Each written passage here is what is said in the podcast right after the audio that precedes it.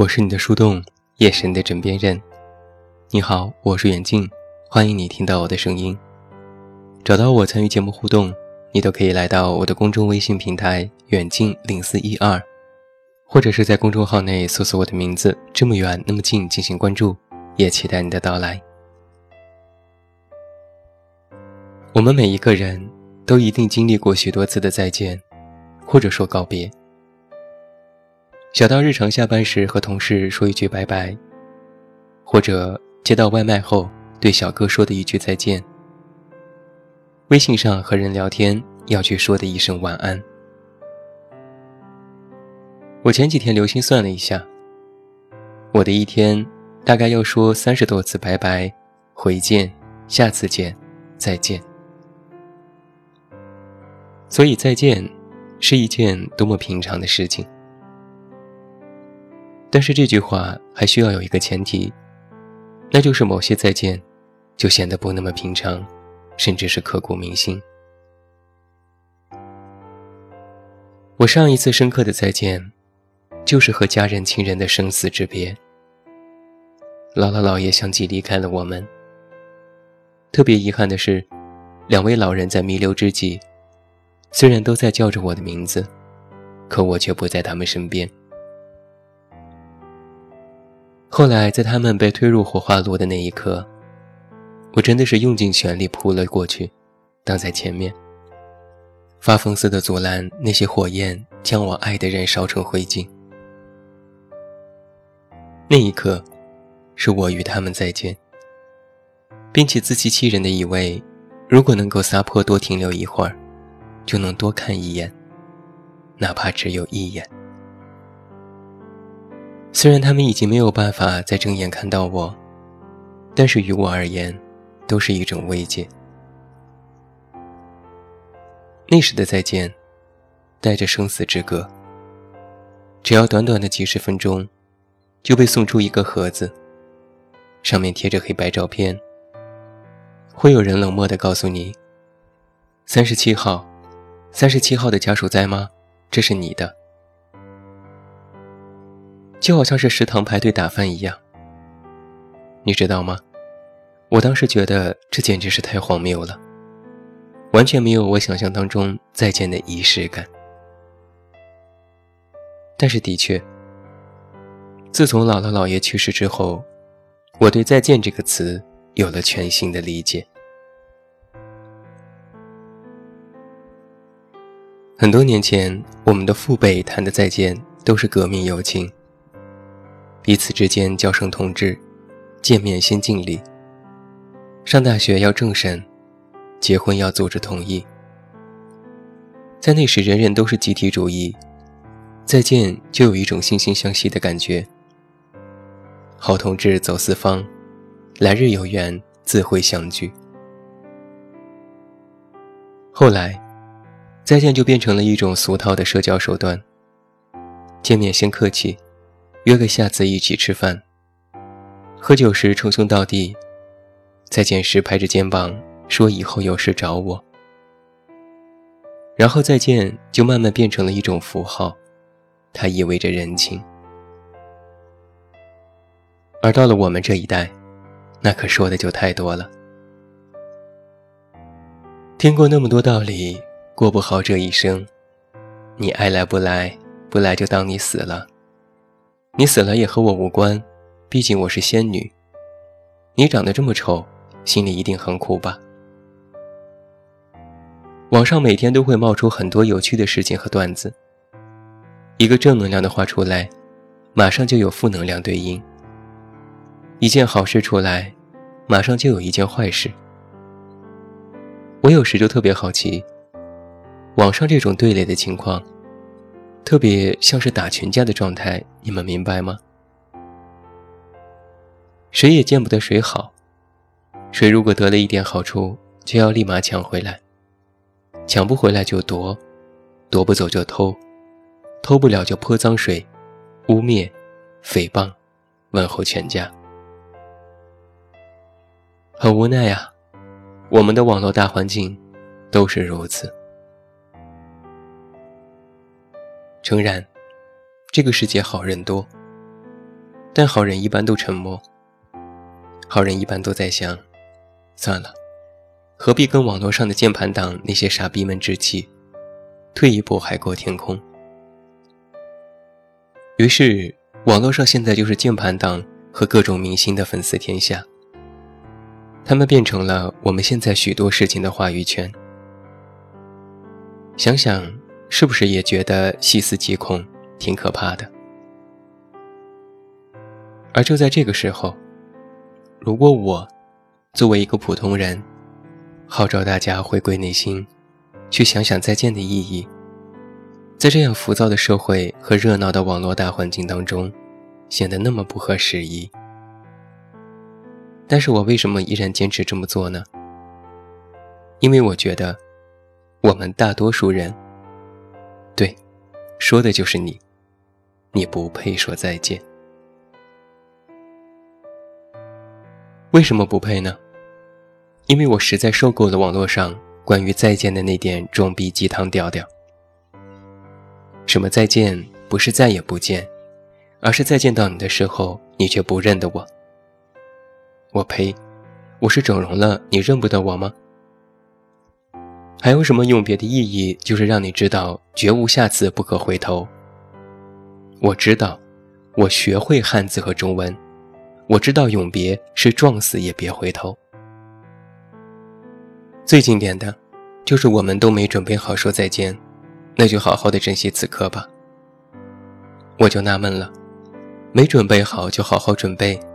你让我突然的珍惜当下是几个鬼？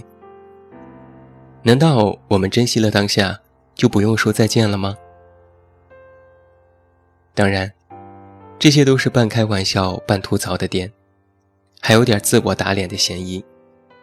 因为以上的这些话，也都是我曾经写过的。但是我到底在讲什么呢？我们现在所讨论的所谓再见的真相，比如无法准备好告别，不能真正的面对再见，如果知道要失去，就要珍惜当下。其实这些，都不是再见的真相，他们，只是再见的表象。从表面上看，一次次的再见，我们无法预计。甚至没有办法给自己一个缓冲的时间，也就是没有做好实现的心理构建，所以说我们没办法准备。但这个世界上没办法准备的事情多了，为什么要偏偏拿再见列出这样一个定语呢？在我看来，再见就意味着你注定要失去一些东西。有趣的地方就在这里了。如果你要失去某样东西，那你到底是在东西依然拥有时好好对待是最佳的办法，还是练习和他告别的形式更为重要呢？答案显而易见是前者。所以啊，我们在经常说要珍惜当下，把握自己拥有的这样的鸡汤，来鼓舞和安慰自己。但是在想这样一个问题：如果注定是要失去的东西，比如你的亲人、爱人，或许之后都会离你而去，任凭你再怎么珍惜和把握，这还有用吗？所以啊，我们曾经所谈的那些关于再见的话，都是表象而已。其实再见。不是下次我们再相会，也不是再也不见，而是我知道会说再见，但我是否能够通过自己的努力，让我们说出再见的时间晚一点，再晚一点，尽可能推迟它的到来，而这才是再见的真相。再见不是当下的分别，不是告别，而是我们既然预知到要分离。就不要让它成为当下发生的，不要让它那么快的到来。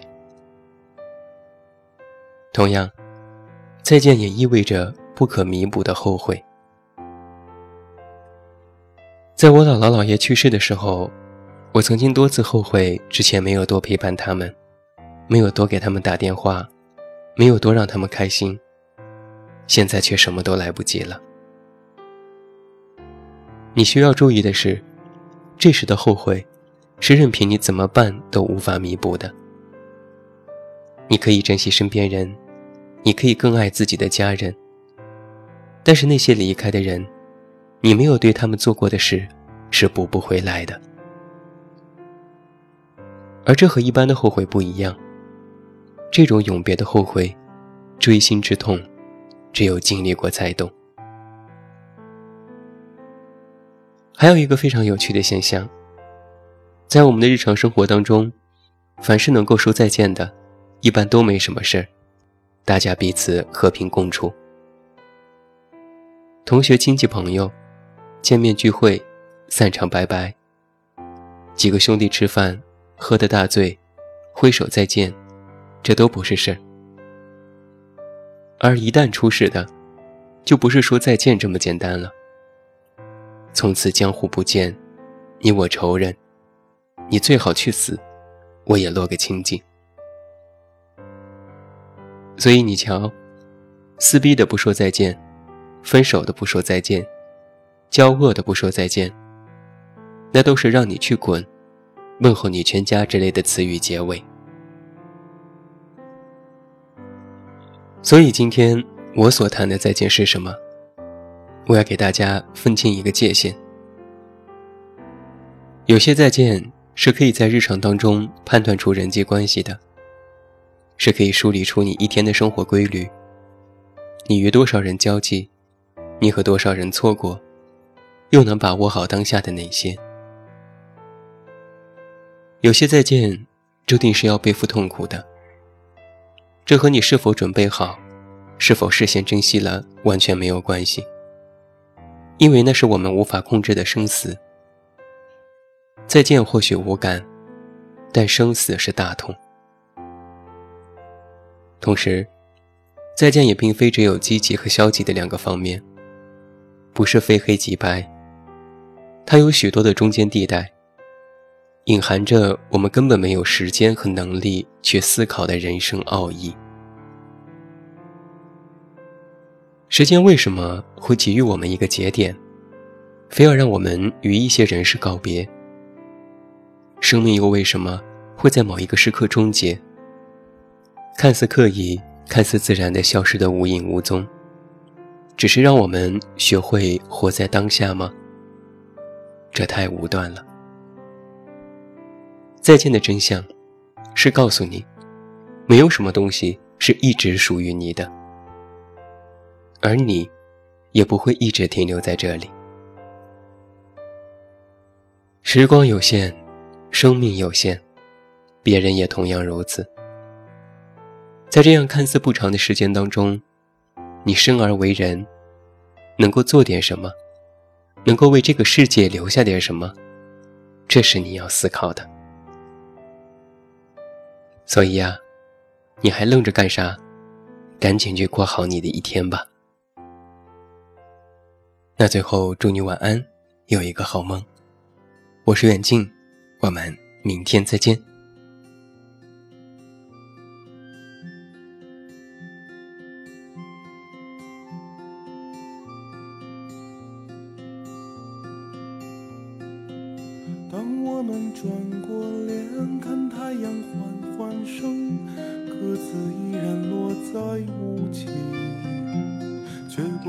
从前的那只。当我们抬起头，已过而立年纪，看枝桠满天的那颗，曾经是嫩嫩的绿。那么多的枝枝蔓蔓，遮挡住的是那些往昔。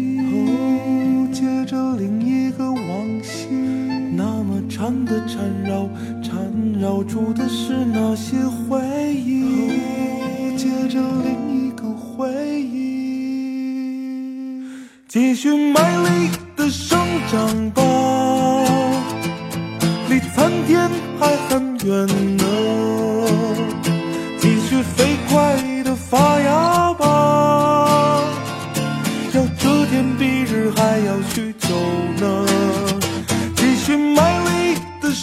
长吧，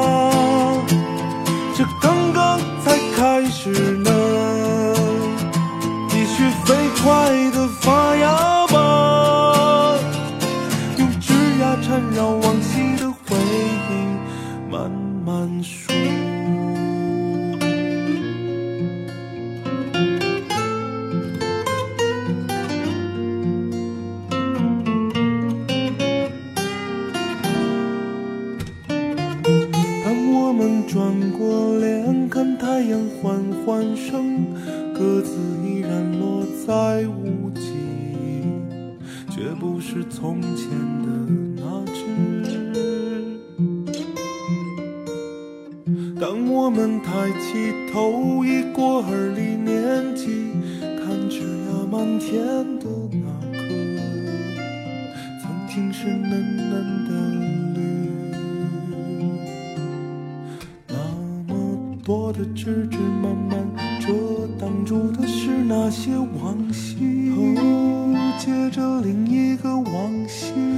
那么长的缠绕，缠绕住的是那些回忆。接着另一个回忆。继续卖力的生长吧，离参天还很远呢。继续飞快的发芽吧，比这天蔽日还要许久呢。继续卖力的生长